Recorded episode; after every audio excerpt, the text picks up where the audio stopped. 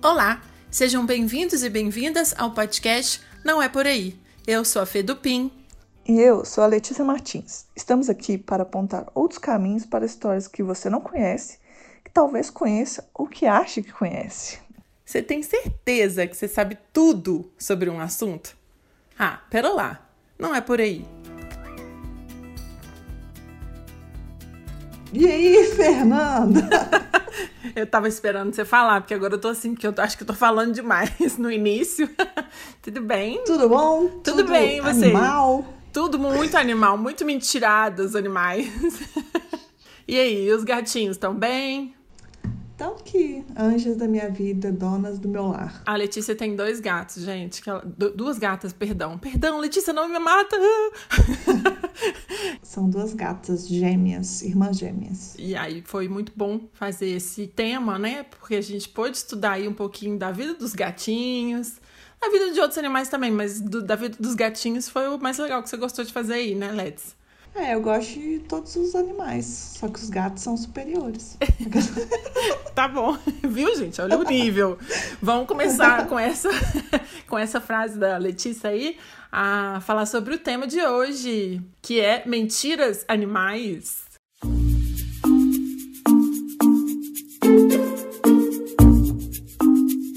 Aquelas coisas que a gente acha que sabe, né? E ainda sem saber a origem continua espalhando, né? Eu, por exemplo, já espalhei várias mentiras do que a gente vai trazer aqui hoje. Pois é, eu também sempre acreditei em várias mentiras. Aí eu fico pensando por que, que as pessoas fizeram isso com a gente, né?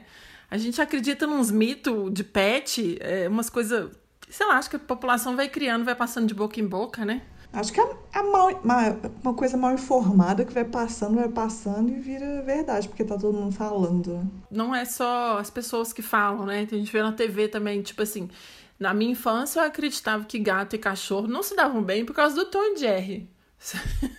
Você é, lembra? né? Já tinha todos uns, uns desenhos que colocavam isso na nossa mente. Pois é, e tem algumas coisas também que a gente vai contar aqui que eu acho que o povo acreditava até hoje. Eu acreditava até hoje em várias coisas, tô até com vergonha, mas sim. acreditava e eu acho que vai ser bem legal esse pod aí, porque quem que gosta de animal vai descobrir bastante coisa diferente, né? Diferente e interessante. É, e quem que não gosta de animal, né? Eu julgo um pouco. Eu julgo também, viu? Assim, depende do animal, né? mas eu julgo. então tá, vamos mergulhar no tema. Uh, mergulhei muito. Peraí que eu tomar um ar aqui. Primeira história que eu vou contar, a gente sempre faz isso, né? Eu conto uma história, a Letícia conta outra história, e depois a gente começa uma falazada danada. Mas é isso, nós vamos, eu vou contar primeiro aqui sobre. É, a gente sempre falou, eu sempre ouvi na minha infância e tal, que os gatos e os cachorros eles enxergavam em preto e branco. Você também tinha isso, essa impressão aí, Led? Você também sabia desse mito? Uai, eu achava que era verdade até outro dia. Mentira! todo mundo fala isso, né? eu até já sabia que não era preto e branco, mas eu não sabia exatamente como que era e tal. Mas enfim, galera que acha que gato e cachorro enxerga preto e branco, gente, isso é um mito. Aí eu vou trazer várias verdades para vocês aqui. Eles conseguem sim enxergar cores, só que de uma forma mais limitada que a gente, assim. Os humanos, eles têm três pigmentos na retina que é capaz de captar o azul, o vermelho e o verde, que é o famoso RGB da televisão aí, padrão de TV, padrão de telão, que é baseado nos nossos olhos. Olha que incrível. e aí, os gatos e os cachorros eles só têm dois pigmentos. Então, eles têm uma redução aí do espectro de cores que eles podem identificar. E aí, eu li na matéria da Super Interessante. Super Interessante, inclusive, tá bancando todas as nossas pesquisas. É um conteúdo sensacional. Verdade. Uma matéria chamada É verdade que os cães e gatos enxergam em preto e branco? E aí, eu tirei umas partes, umas informações aqui que eu tô compartilhando. E uma veterinária chamada Adriana Teixeira, que é especialista em oftalmologia animal, muito chique, né? Ser especialista em oftalmologia animal. É muito específico.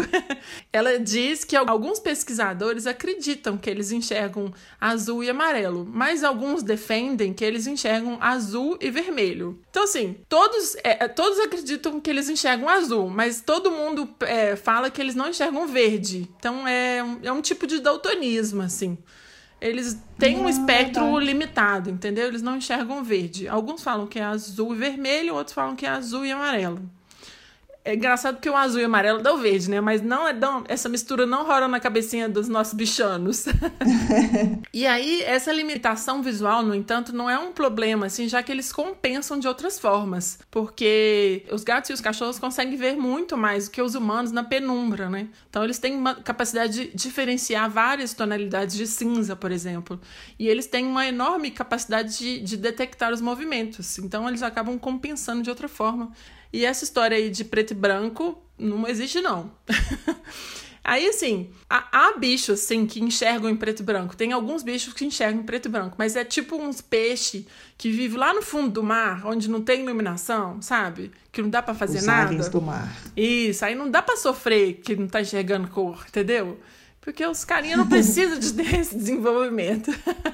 Mas, enfim, os gatos e os cachorros, eles têm uma noção boa de distância, de perspectiva, os olhos são sensíveis ao, movimento e tal, e eles compensam aí dessa forma. Então, resumindo, é, a gente humano, a gente, é, pessoas, enxergamos muito bem com a luz do dia. E aí, na luz do dia, a gente consegue captar as imagens bem definidas e tal.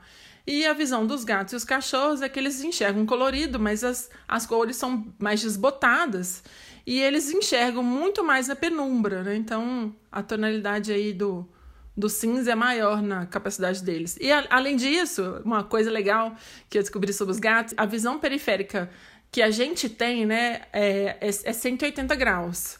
Porque se você olhar do seu olhinho, se você fizesse uh, uh, para um lado para o outro, vai ser 180 graus. E os gatos, eles chegam a 200 graus. Então, ele tão, tá ele te observando sem mexer a cabeça. Você percebe isso das gatas aí? Ah, com certeza. Elas são o olho que tudo vê. Mas elas não se movem, no caso, gostam de ficar dormindo mesmo. É mesmo? então, eu achei super legal. Eu sempre acreditei nesse mito que os gatos e os cachorros não enxergavam. Aí eu descobri há pouco tempo e aí tô querendo compartilhar aí pro pessoal saber a verdade sobre a visão dos cachorros e dos gatos, como eles realmente veem o mundo. Adorei agora na hora de comprar um brinquedinho para as minhas gatas, eu vou escolher a cor azul. Isso, não pega o verde, porque ele não vai enxergar o verde, tá? Então já, pega uma cor aí que tá no espectro de visão deles, entendeu? É assim que eu consegui agradar melhor. É, isso aí. Uh, eu tenho uma. Desvendar um mito aqui também. E, e, tem a ver com os gatos também, né? A gente trouxe muita coisa de gato aqui. É, eu já até deixei a Letícia ela falar mais de gato, porque tá mais na onda dela aí, né, Lex? eu tenho duas gatas que elas são perfeitas e eu posso provar. Mas a mentira que eu venho desvendar aqui é muito conhecida. Eu escuto falar isso hoje, só falar que alguém tá que uma mulher tá grávida vem essa história, que é a história mulheres grávidas não podem ter contato com gatos. Já escutou isso, Fê? Já, não, super já escutei. É, todo mundo já. E assim, e de uma forma mais ignorante, assim, que eu acredito, as pessoas chamam até de doença do gato. Que é a doença, na verdade, chama toxoplasmose. E aí, isso é um mito, porque tem alguns mitos que não afetam muito, assim, né? Você acha que o cachorro, que o cachorro vê preto e branco, não vai, tipo, você não vai tratar o cachorro diferente. Mas esse, esse mito é muito perigoso, porque, assim, acontece muito as pessoas terem um gato, aí a mulher fica grávida e o povo, ah, tem que desfazer do gato porque esse mito está difundido. É um absurdo. É, e as pessoas ab abandonam o, o gato e ainda abandonam justamente porque, assim, as grávidas não precisam é, desfazer dos seus gatos, né? E, e, né, não dá mais jogar o gato fora, não teria até outras formas, mas enfim. Uhum. As grávidas podem conviver com o gato sem nenhum risco. Uhum que acontece? Na verdade, a prevenção que tem que ser feita, porque é muito mais comum se pegar toxoplasmose ingerindo carne crua, ou carne mal passada, ou vegetais é, mal lavados, às vezes também, tipo, ir num restaurante que não é bem higienizado. Então, tipo, de legumes a frutas, limpar bem, retirar. O que a gente está aprendendo muito a fazer aqui com o coronavírus, que é lavar a mão com água e sabão. Sim. E caprichar na higiene de facas, tábuas e utensílios. O que acontece? Por, que, por que, que essa, essa doença é relacionada com gatos? Porque o gato realmente pode passar, mas se o gato estiver infectado, só passa o gato que estiver infectado uhum. e só através das fezes. Ou seja, se você pôr a, as fezes do gato e pôr na boca. Você come cocô de gato? Não, amiga, não como cocô de gato. Ainda não cheguei nessa fase da minha loucura. Pois é. E como você. Ah, então fiquei grávida, então tudo bem. Então você tem que tomar cuidados que, o meu ponto de vista, são cuidados até que todo mundo deveria tomar. Uhum. Mas a pessoa estando grávida. Ah, tá grávida, você mora com mais alguém? Pede a pessoa para limpar a caixa de areia. Não precisa você limpar, porque você caixa pode de areia do, do, gato. Uhum. É, a caixa de areia do gato. Se só tiver você, usa luva para limpar e depois lava a mão. Outra dica que é interessante é acostumar o gato a comer sua ração. Por quê? Porque o gato pega isso de outros animais, pega as doenças de outros animais. É comendo, tipo, um roedor, um pássaro que está infectado. Hum, entendi. Então é daí que ele pega. Ou seja, por exemplo, no meu caso, se eu ficasse grávida, coisa que não vai acontecer, mas se eu ficasse grávida, dificilmente as minhas gatas é, me passariam toxoplasmose. Primeiro, porque eu moro no apartamento elas não saem, então elas não comem coisas diante disso. E eu também levo elas regularmente um veterinário, só toma, come ração chique aqui, come que mais chique, chique que eu, essas gatas. muito bem tratadas. Então, tipo assim, conviver com o gato não aumenta necessariamente o risco de infecção, que ainda assim é baixo. E também, né, fazer coisas básicas como vacinar o animal e manter cuidados veterinários e trocar a caixa de areia sempre. Medidas que, no meu ponto de vista, são medidas de higiene básica. e só para pontuar, assim, 1% dos gatos, de todos os gatos que existem, são os que podem transmitir a toxoplasmose. E ainda assim, eles têm que estar tá, eles têm que estar tá contaminados e você ter esse tipo de é, falta de higiene ou transmitir dessa forma. Uhum. Então, assim, não tem necessidade de você desfazer do seu gato porque está grávida. Esse é, um, esse é um mito muito difundido. Muito difundido, ó. E assim, injusto, sabe? Eu, eu tenho uma amiga mesmo que foi grávida e tinha uma gatinha, as tias ficaram lá falando na cabeça dela o tempo todo. E aí, graças a Deus que ela conversou, porque assim, a pessoa tá grávida, ela fica mais sensível, né, a qualquer tipo de comentário, imagino. Ela conversou com o veterinário, com o médico, falou: não, isso é super ultrapassado. E aí ela falou: ah, então tá. Então, tipo, ela até riu disso depois, porque assim, quão absurdo a ignorância faz, né, gente? Vamos se informar para não se desfazer de um gatinho que é tão perfeito. É só uma curiosidade, inclusive, né, porque fazendo esse link com as grávidas e tal, é, na mitologia egípcia tem uma deusa que é chamada de Bastet, que é uma deusa egípcia que é um gato com o corpo de uma mulher assim, e ela é considerada a divindade solar, uma deusa da fertilidade e protetora das mulheres grávidas. Ou seja, em outras culturas. É muita cultura nesse podcast, meu Deus. Inclusive, eu acho linda. Eu sou doida para comprar uma estátua dessa deusa, porque eu acho que elas são a cara das minhas gatas. Falando também sobre grávida, eu tenho uma cunhada que tá grávida, né? Aí tô contando uma história pessoal já, mas é interessante para o podcast, eu prometo. Ela foi ao médico e perguntou, pergunta básica, né, de de mulher grávida para o médico com essa questão aí da toxoplasmose, estava com medo, né? Ela perguntou assim: Ô médico, eu tenho que parar de comer comida japonesa? Aí o médico respondeu assim: As japonesas mudam do Japão quando estão grávidas. As japonesas param de comer a comida quando estão grávidas? Ah, não! Gente, gostei. Foi muito boa a resposta. Ela ficou olhando assim pra ele, tipo, não. Ele, então. Aí ele falou, né, que, tipo assim, o ideal é você ter cautela, sem exagero, ter uma preparação melhor dos alimentos, ser bem conservado, é uma higiene 100% e tal. Mas que não é, assim, proibido comer japonesa, comida japonesa na gravidez, então, por causa da toxoplasmose. Então, assim, eu acho que é essa história de vai passando boca em boca e tal, e fica uma coisa meio mal falada, assim, né? E aí eu amei a resposta dele, eu achei muito engraçado. Ele deve responder isso tanto que aí ele falou: ah, já vou patronizar essa, essa resposta aqui. Ele já de saco cheio. muito bom, né? Eu acho que devem ver esse aí, imagino, né? Que é porque não pode ter contato com, com carne crua. Mas eu nem sei se é especificamente com peixe, né? Então. É, eu acho que, assim, os problemas da toxoplasmose são problemas eles podem acontecer com qualquer alimento cru, né? Pode ser carne cru, pode ser, sei lá, carne mal passada, sabe? Inclusive eu vi que pode ser uma faca que você cortou uma carne crua e depois não lavou direito, entendeu? Pode ter muita coisa. Então, assim, coitados gatinhos, né? É, não bota a culpa nos gatos, não é a doença dos gatos. Isso aí. Muito obrigada pela sua história. Agora eu vou contar uma, então.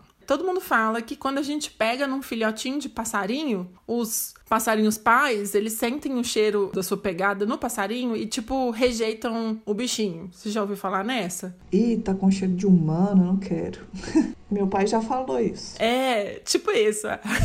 Esse é o mito. Que se a gente pegar num filhote de pássaro, os pais do pássaro não vão querer ele mais, porque eles vão perder o cheirinho lá do pássaro e vai ter um cheirinho de humano. Eles vão falar: que que é isso? Esse filho aqui não é meu. Ah, não julgo, né? Humano. É humano. Verdade. Mas enfim, saber popular, ou saber popular, né, gente? A boca a boca foi passando aí a informação pra frente, falando que os passarinhos iam rejeitar os seus ovos e os filhotes se eles tiverem contato com o humano. E que eles negariam alimentar seus filhotes e eles iam morrer de fome. Mas isso é uma eterna mentira. Fake news. Eu aprendi uma palavra muito bonita. Chama os ornitólogos.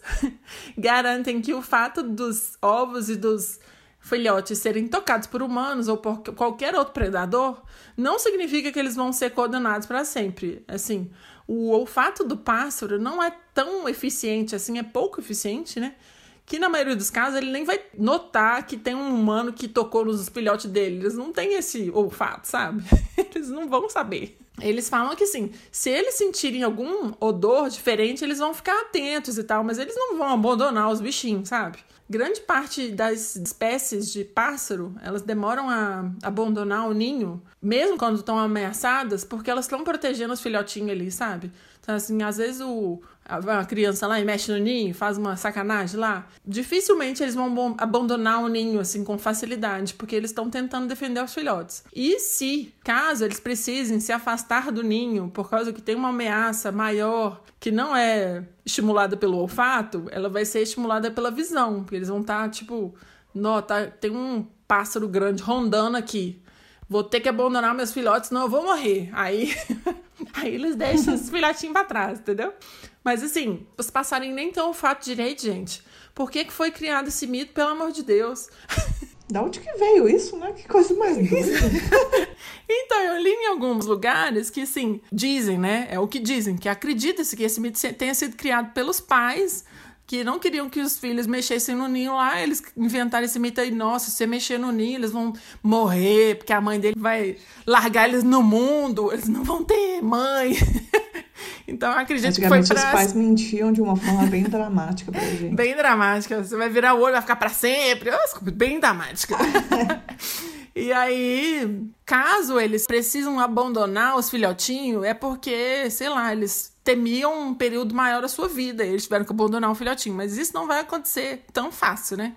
Então, a gente não recomenda ficar pegando nos bichinhos também, mas se vamos supor, se tem um bichinho que tá precisando do seu carinho, sabe? Que tá precisando da sua atenção, não precisa falar, não, não vou encostar.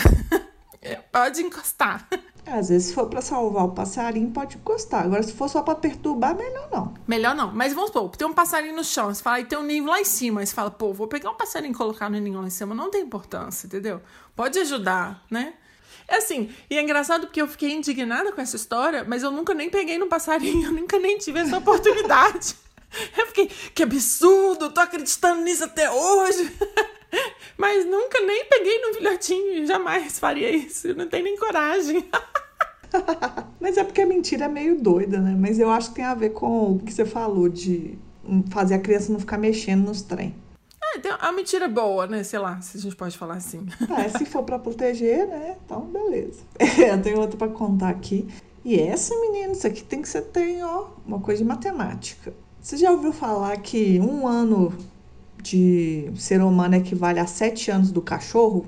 Já super, já fiz a conta de quando eu tinha cachorro, quantos anos ele tinha, sabe? Multiplicando por 7. Vamos supor, se ele tinha 4 anos, multipliquei por 7, deu 28. Ah, esse cachorro tem 28 anos, ainda não chegou na minha idade, mas já tá chegando. né? Já fiz esses cálculos. Pois é, filho. Mas parece que não é a matemática não é tão simples assim, que vai dificultar um pouco mais pra gente que é de humanas, né? É, o famoso não é por aí. não é por aí é, calcular a idade de um cachorro não é tão simples quanto multiplicar seus anos de vida por sete, né? Porque já tem um. Esse cachorro tem um ano, então já tem sete anos. Já nasce quase velho, né? Já nasce adolescente, quase. a relação de vida do cachorro não é um por, por, por sete, igual a gente coloca por, pela vida do humano. É um processo mais complexo.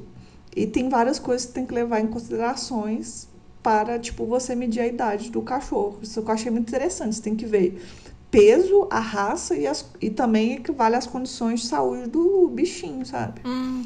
E aí, os cachorros são divididos em portes, né? Aí tem um pequeno porte, que é até 9 quilos, médio porte, que é de 9 quilos meio a, a 22 quilos e meio por aí, grande porte, que é de 23 a 40 quilos, e porte gigante, que é acima de 41 quilos. Isso é um cachorrão. Cachorrão. Cuidado. Cachorro bravo. Às vezes é maltócio, né? Mas enfim. É. O cachorro de grande porte, ele já pode ser considerado um, um idoso com 5 anos.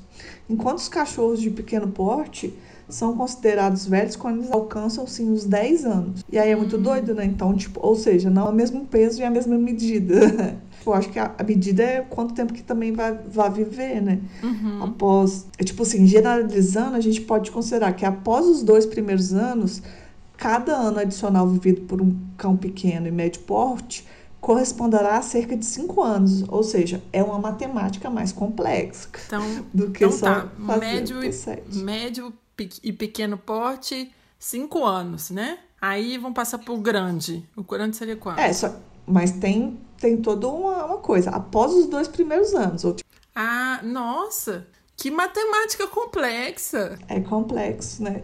Já os cachorros grandes gigantes, cada ano de vida equivale a 6 a 7 anos humanos. Tem uma expectativa de vida menor.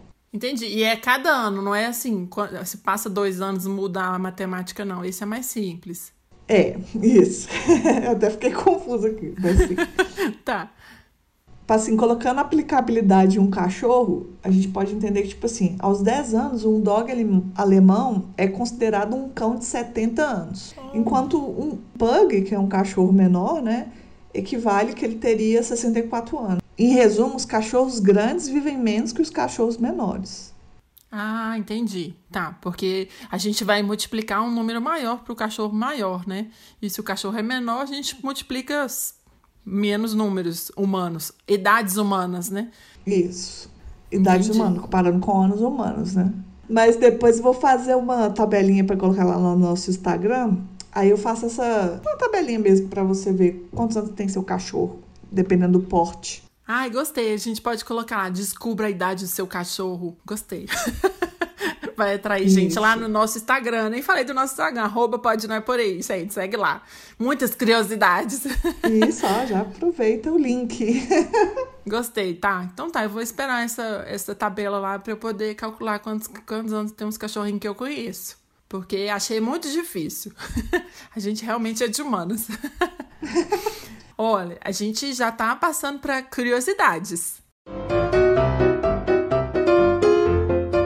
Porque as curiosidades são muito interessantes. Eu gostei muito de fazer essa parte. então eu acho que a gente tem. Dessa vez a gente tem várias curiosidades. A gente tem menos histórias grandes, né? Mas curiosidades menores que são mais interessantes. E aí, eu queria falar sobre aquela história que a gente fala que o gato tem sete vidas. É, você conhece, né, Leds? Conheço demais. Assim, a gente sabe que não é verdade, que o gato morreu, morreu. Mas assim, a gente fala que o gato tem sete vidas. Mas aí descobri que lá nos Estados Unidos eles falam que o gato tem nove vidas. Que? Como assim? Eu sabia disso, sabe? Porque eu via isso em desenho, sabe? Eu ficava assim, nove vidas? Ah, menina, mas você é muito culta, né? Porque a população não tá sabendo disso, não, querida. Não sou culta, não. Aprendi em desenho animado. Eu não, eu não sabia disso, não. Eu fiquei, inclusive, surpreendida aqui. Quando eu li, eu falei, uai, que os Estados Unidos falam que tem nove vidas, muito estranho. Muito mais, né? Aí li sobre isso aqui, entendi que a quantidade de vidas altera de uma parte do planeta para outra. Tipo assim, nos, nos, países de língua inglesa são nove anos e aqui é sete vidas, né? É, aí foi pesquisar, né, por que que falam sete vidas. É, a gente tem que pensar um pouco como que são os gatos. Os gatos, eles são super espertos, né? Eles vão cair, eles caem em pé, eles caem sobre as quatro patas, eles são ágeis, eles são resistentes, eles têm equilíbrio, né? Coisa que eu sair na rua eu caio. E assim, por serem mais corajosos mais ágeis, eles conseguem escapar rapidamente das situações perigosas. Então, já tem esse que aí, pô, ele tem sete vidas porque ele não morre, porque ele, tá, ele consegue escapar de tudo, porque ele é muito rapidão, né? Ele faz as coisas com agilidade e tal, e sai ileso dos tombos lá, enfim. Mas também tem a história do, do 7, do número 7 ser o número da perfeição aí na numerologia. não vou falar sobre isso não, porque eu não sei muito. Mas o número 7, ele está associado aí a, a transformação, ao símbolo da totalidade do universo, sabe? Então é um número forte, né? O número 7 é um número cabalístico. Aí eu falei, tá bom, entendi. Mas por que, que o povo fala isso, né? E no Brasil, eu entendi que essa influência ela veio aí da cultura árabe. Influenciou Portugal e Portugal trouxe para cá, que, né? Que a gente já sabe dessa história da colonização aí do Brasil. Mas tem, tem uma galera que fala que é que veio da Idade Média e essa informação eu não peguei precisamente porque eu não tenho uma historinha igual eu contei aqui da cultura árabe. Mas nos Estados Unidos, como eles falam que é nove vidas, é, eu fui ler sobre isso também e eu vi que a vida extra lá dos gatos americanos, elas são também coisa de colonizador. Malditos. pois é. Porque eles falam que foi um antigo mito, assim, dos povos ancestrais, os ingleses, que referia-se a um gato que uma vez um gato entrou numa casa, comeu nove peixes sobre a mesa e essa casa tinha nove crianças. Aí, como o gato comeu os nove peixes das nove crianças, elas morreram de fome. e o gato morreu porque comeu demais. Todo mundo morreu. Que isso? Aí chegou. pois é. Que viagem, né? Aí chegou no paraíso, o gato foi punido, assim, porque ele, tipo assim, ele comeu os peixes das crianças lá, as crianças morreram, e ele precisaria de morrer nove vezes para poder entrar no paraíso. Então ele ficava voltando. Olha que viagem. Aí nunca morria. Não sei se acho que não deve ser bom, né? Nunca morrer. Acho que a gente precisa terminar esse fluxo aí da vida. Mas enfim, aí tinha essa historinha lá que veio através dos colonizadores, né? E aí eles começaram a associar também ao gato, porque eles são ágeis, porque eles saem ilesos dos tombos e tal, com essa história das nove vidas do gato. Então é por isso que lá nos Estados Unidos eles falam nove vidas, porque tem esse mito aí. Gostei mais desse do que do Brasil. Achei uma curiosidade interessante. Acho essa história bem bizarra. É, bem bizarra, mas é interessante, vai. Não, não, sim. mas também tem um rolê que o povo, assim, fica às vezes tem, dependendo da época, você começa a, falar números, tipo assim, ah, tinha uns, umas sete pessoas lá. Eu também pode ser assim, povo falou um número qualquer para representar a quantidade, sabe? Igual você fala, não, tinha umas 500 pessoas. Pode às ser. Vezes, às vezes foi só isso. É, às vezes foi só isso. Ou é, eu, eu, gosto de, eu gosto de acreditar que foi essa história engraçada aí. do mito do povo ancestral inglês que resolveu criar essa historinha macabra. Bem macabra. Mas continuando no assunto de gato, né? Já que a gente pode falar bastante dele aqui, porque o gato é um bicho muito curioso, né? Sim. Uma curiosidade que, que eu tenho aqui também é, tipo, que todos os gatos nascem com olhos azuis. Isso é muito doido, né? Às vezes você pega o gatinho bebezinho, ah, vai ficar com o olho azul, mas não quer dizer que ele vai. Mas tem uns bebês também que às vezes nascem com olho azul depois escurece, né? É, já, uns bebês que nascem com o olho meio cinza, né? Tem uns bebês que nascem com o olho claro mesmo. Tem que dar um tempinho aí de vida para ver se eles vão ficar com o olho azul também. Mas todos os gatos nascem com olho azul, né? Isso que é interessante, porque no bebê não é todos que nascem com olho azul, né? Verdade. O gato realmente são todos que nascem com, com os olhos azuis.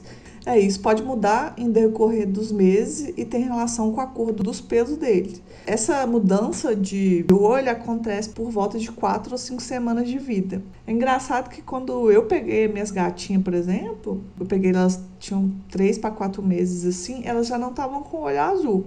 Mas elas também não estavam com, com os olhos que elas têm hoje. Tem uma que tem um olho mais, mais amarelo, mais âmbar, e outra que tem um olho uhum. esverdeado. E elas tinham os olhos iguaizinhos, iguaizinhos, aí ficou diferente. É bom porque assim eu consigo diferenciar ela, porque elas, de resto, elas são completamente iguais. uma coisa interessante também sobre os olhos do gato são os gatos que têm erectocromia que são quando os olhos dos gatos são diferentes, tipo o David Bowie, né?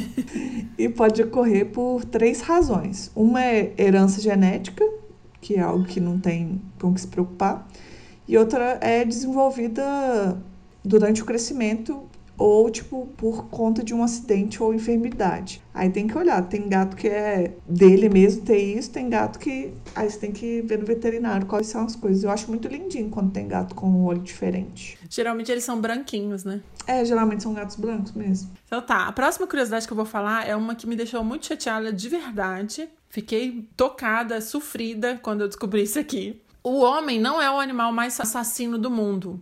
Na verdade, o animal mais assassino do mundo é o suricato. Gente, o suricato, para quem não lembra, o timão? é é do Rei Leão, aquele magrinho, super simpático, ficava rindo, cantando Ratuna Matata, sabe? Ratuna Matata, os seus problemas você deve esquecer. Não, não tem nada disso de problema esquecer, gente. Eles são os mais assassinos do mundo. Eles matam os coleguinhas. É, de acordo com um trabalho de uma pesquisa feita por professor José Maria Gomes, da Universidade de Granada, na Espanha, um estudo analisou lá 1.024 peças de mamíferos e comparou a incidência de assassinatos em cada uma. E o suricato ganhou, disparado aí, é o que mais mata. Um a cada cinco suricatos são mortos pelos companheiros, pelos coleguinhas. Olha isso, amiga. Eu tô chocada. Não, eu fiquei, eu fiquei transtornada. Eu fiquei, gente. Eu tô passada. O pum, vocês lembram, vocês sabem quem que é o suricato, né, gente? Tem o Pumba, que é o, o gordinho, que é o javali, o suricato é o timão, magrinho, simpático. Pois é. Não, mas no Rei Leão ele é quase um hippie vegetariano que come só insetos, fica matando os outros pra quê? A minha infância foi uma enganação, amiga. Eu sempre achei que ele era o mais simpático dos animais. Era sempre, assim, uma, uma grande paixão pelo, pelo timão. Mas não, não. Desculpa, gente, a gente destrói a infância da galera direto, né, amiga? Foi mal, galera. Uma outra curiosidade que eu tenho aqui é que a gente também. Essa eu também fiquei boca aberta. Mas é sobre aquela história que a gente ouve que toda abelha que depois que, que te pica, ela morre. E aí, esse é um mito em parte, porque algumas abelhas realmente morrem, morrem de fato, só depois de picar alguém ou alguma coisa assim. Isso ocorre porque o, o ferrão dela está acoplado ao resto do corpo. Só que, assim, para a nossa triste história, isso só acontece com as abelhas operárias. Mais uma vez, o trabalhador se ferrando nessa sociedade. Ai, eu amei. Eu nunca tinha pensado em operária, assim, operária. Eu tava trabalhando e morreu no trabalho, tipo. Pois é, eu só morrer trabalhando. Não tem uma indenização, não tem um direito trabalhista, só se ferra mesmo. E aí, por exemplo, os zangões e a abelha rainha, Queen Bee, toda poderosa, eles têm uma forma mais suave de liberar o veneno, de uma forma que é possível soltar o ferrão de uma vez sem morrer no processo. Ou seja, se a Queen Bee te picar, ela vai seguir a vida dela sendo rainha. Se a operária ah, te picar, entendi. você tá matando. Gente, é muito. É que o de cima sobe o de baixo, desce.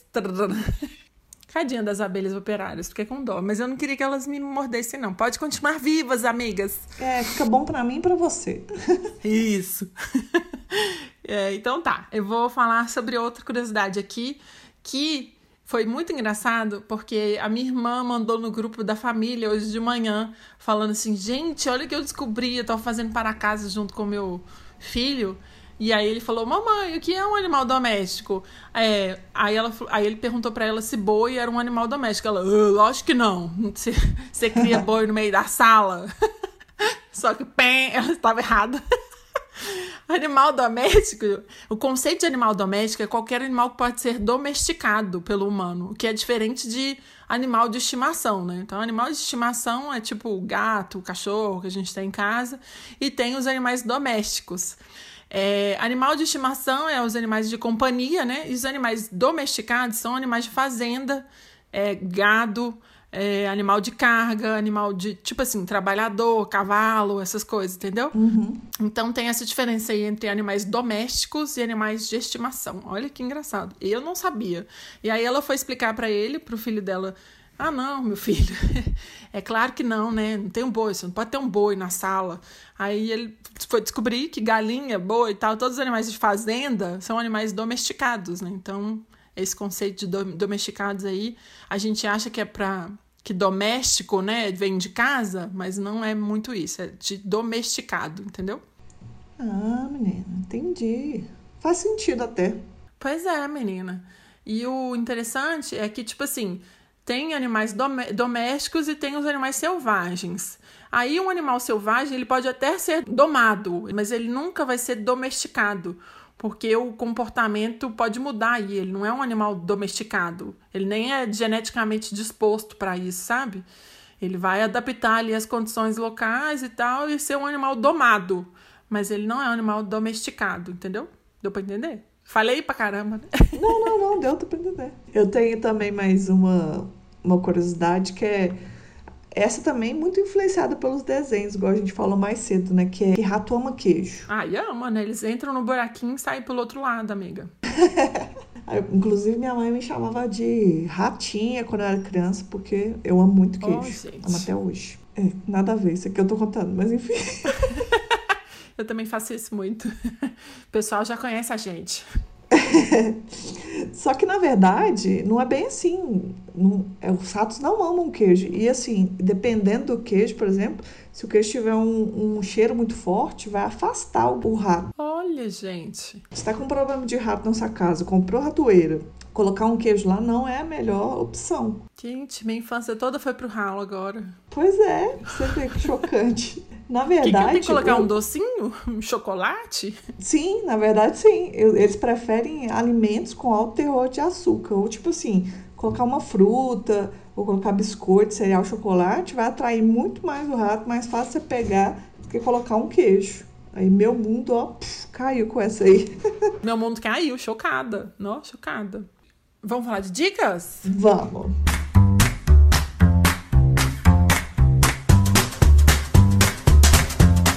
Gente, as dicas também são legais, porque a gente só teve coisa legal nesse, nesse episódio. a dica 1 um que eu vou dar é muito inusitada e que eu fiquei, quê? Quando você precisar sair de casa, seu cachorro ficar muito ansioso, se você precisar sair de casa, porque a gente lembra que a gente tá na pandemia, mas não se é você precisar sair de casa, não é para sair. Existe uma televisão de cachorro. Não é aqueles frangos rodando, não, gente.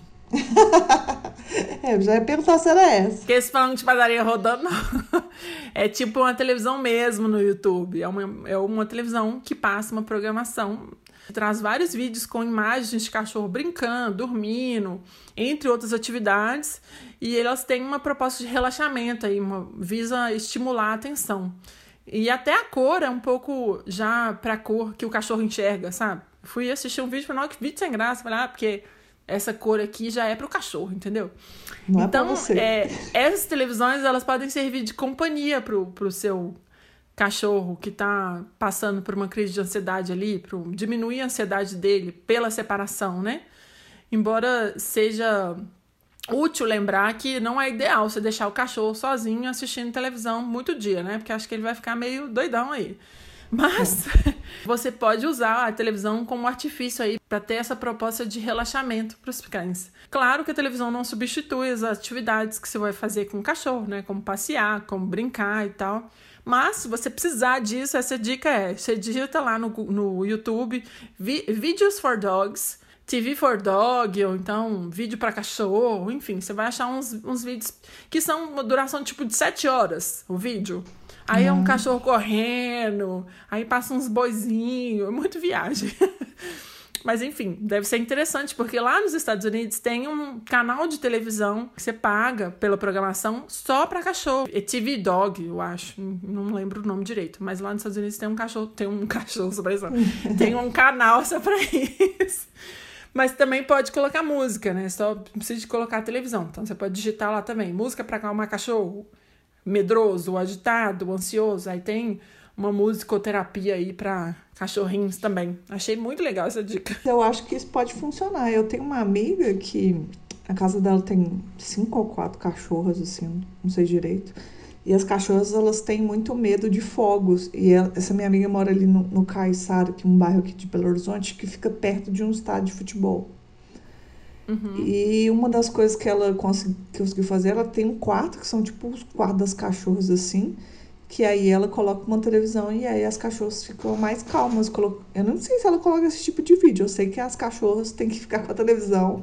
Pois agora fale com ela que existe isso no YouTube, TV for Dog. Gostei. Obrigada. Vou repassar para meus amigos que têm cachorro Tá e ver se funciona. É, as minhas dicas não são tão positivas, digamos assim. Ô, amiga. A gente já destruiu a infância do pessoal aí, pode continuar. Tá de boa. Agora são umas dicas meio doidas aqui, mas eu acho que são dicas que valem a pena, né? A gente tá em tempo de ver coisas no Netflix, eu vou indicar dois documentários aqui. O primeiro que eu vou indicar é o Tiger King, que em português tá A Máfia dos Tigres. Tem na Netflix, você já viu, Fê? Eu vi um pedaço, eu não vi tudo, não. Eu tava muito receosa para ver isso, mas tava todo mundo comentando, eu fui ver. Mas o documentário, gente, é a coisa mais surreal, uma das coisas mais surreais que eu já vi. Tipo, se fosse uma ficção, você ia achar que os personagens eram muito forçados. Basicamente, Gente. é bizarro. Basicamente a história, é um documentário, né? A história gira em torno de um dono de zoológico que tem tigres e gatos gigantes, como eles gostam de chamar no, no próprio documentário.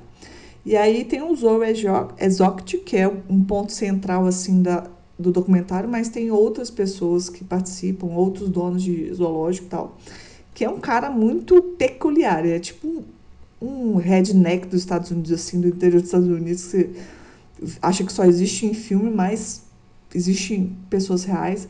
Tipo um cara louro com um mullet muito doido, cantor de country, e ele é casado com dois homens. É assim, Caramba, bem diferente. É que ele tem um oclão, eu lembrei dele. Ele é bem diferente, que ele podia ser aquele cara que você nem não ia se encaixar nesse tirop. Ele gosta de ficar brincando com armas e tal, e casado com dois homens lá, e fica exibindo os tigres, os gatos gigantes dele lá. O, o documentário gira em torno dele, coloca outros pontos também. Tem uma mulher também que é muito central, que é a Caroline Baskin, que é tipo a arqui-inimiga dele, que é uma ativista dos direitos animais. Você também vai assistindo, assim, meio que um spoiler, assim, você começa a duvidar se ela é tão ativista, assim. Você começa a questionar se, se ela realmente é tão legal assim. E, assim, no meio disso tudo tem suspeita de assassinato, prisão. É, assim, a coisa mais louca que vai acontecendo. Um disclaimer que eu gosto de fazer, não tem cenas explícitas de maltrato de animais. É mais sobre essa doideira de, do povo ser obcecado com tigres e gatos gigantes nos Estados Unidos. E gera muito lucro. As pessoas vão lá assistir várias coisas em torno disso e também questiona se tem maltrato, se tem exploração. Tem todo esse questionamento no documentário, mas assim, não mostra nada explícito. Eu, por exemplo, não consigo assistir coisa que tem violência explícita com animais. Uhum. Mas fala sobre isso. E assim, é um negócio que você assiste assim e fica assustada com tanta bizarrice Atordoada. Atordoada. Um fato que eles citam no, no, no, documentário que eu queria pontuar, que tipo, é muito louco nos Estados Unidos, porque as pessoas têm essa cultura de exótico, ter tigre, uns trem muito doido assim. Aqui no Brasil parece que também tá tendo, né? Tem uns playboy traficante aí de najas e cobras. Vi isso essa semana. Mas um fato que eu achei que foi uma coisa que me impactou muito é que, tipo assim, fato bem cruel, entre 5 mil a 10 mil tigres vivem em cativeiro nos Estados Unidos. Enquanto menos de 4 mil tigres continuam livres na natureza. Caramba, é muito mais em cativeiro do que na natureza. Caramba. Isso é bem surreal, né? E aceito, pelo visto. E tem público para isso, né? As pessoas não têm muita noção, né, do que o que, que é legal, elas acham legal ir lá, ah, tem um tigrinho lindo, tirar uma foto, eles estão tudo drogado, enfim, surreal. Sim, tem lugares que não são só de exposição, né, que são até de preservação dos animais, né, a gente tem que saber diferenciar. Mas esses É porque tigre... o pessoal, eles fazem resgate, né, nesses, cati nesses cativeiros de estrada, nesses zoológicos de estrada, tem uma galera que resgata os bichos, mas não tem como devolver eles no habitat natural, porque eles não sabem mais como como viver, né, na selva. E aí eles continuam em cativeiro, mas continuam cuidados, né? É, mas isso é outra coisa, porque esse show business de, de tigres não é bem assim. Mas assim, é interessante, foi um entretenimento bastante surreal na minha quarentena que eu recomendo. tá bom, eu vou assistir. A outra indicação que também, já que a gente falou tanto de gato, que foi um documentário que eu assisti faz um tempinho, mas que para quem curte documentário de crimes reais extremamente bizarros, eu particularmente curto, então é, chama Don't Fuck With Cats, tem na Netflix também. Não é muito sobre animais, começa com uma história de, de um povo é, preocupado com o maltrato de animais que, que começa a correr atrás dessa pessoa que estava maltratando gatos. Mas o documentário vai para outra linha completamente bizarra e você não consegue parar de ver, porque você vai ver, é você quer saber bom. o que está acontecendo. Esse você assistiu, né, Fê? Eu assisti, sei que me falou para assistir. Eu assisti, sei lá, no final do ano passado, tipo. É muito bom. É um documentário de crime, né? De que mostra muito assim as pessoas indignadas, assim, mais indignadas do que a polícia, sabe? Correndo atrás, porque don't fuck with cats, não mexe com gatos, porque se você for fazer isso com gato, a gente vai correr atrás de você e tal. E aí eles fazem toda uma pesquisa virtual, eles ficam super envolvidos. É muito bom, eles gente. São muito Sherlock Holmes, né? O povo lá é muito doido. Não, eles descobrem coisas antes da polícia, sabe? E os caras só na internet lá. As pessoas pararam a vida para poder descobrir umas coisas e é muito interessante. Recomendo mesmo. Mais alguma dica? A gente falou bastante de dicas e curiosidades, mais do que as histórias. Falei com você que ia dar mais. A dica que eu tenho é adote, não compre. Oh, que bonito. E a minha dica é não prendam os passarinhos nas gaiolas, gente. Meu coração quebra no meio quando eu vejo passarinho em gaiola. Pelo amor de Deus. Passarinho nasceu com asa, deixa ele voar. Se eu pudesse, eu não tá voando. Né? Certíssimo. Melhores dicas finais. Isso. Ai, gostei do fechamento. Então tá, amiga. Ah, então tá. Amei. Gostei do episódio. Próximo também vai ser legal, gente. Espero que vocês gostem. E aí, comentem lá se vocês gostaram no nosso Instagram, arroba pode não é por aí, tá bom? Fechou. Fechou. Até semana que vem. Um beijo. Até semana que vem. Beijo. Tchau, tchau.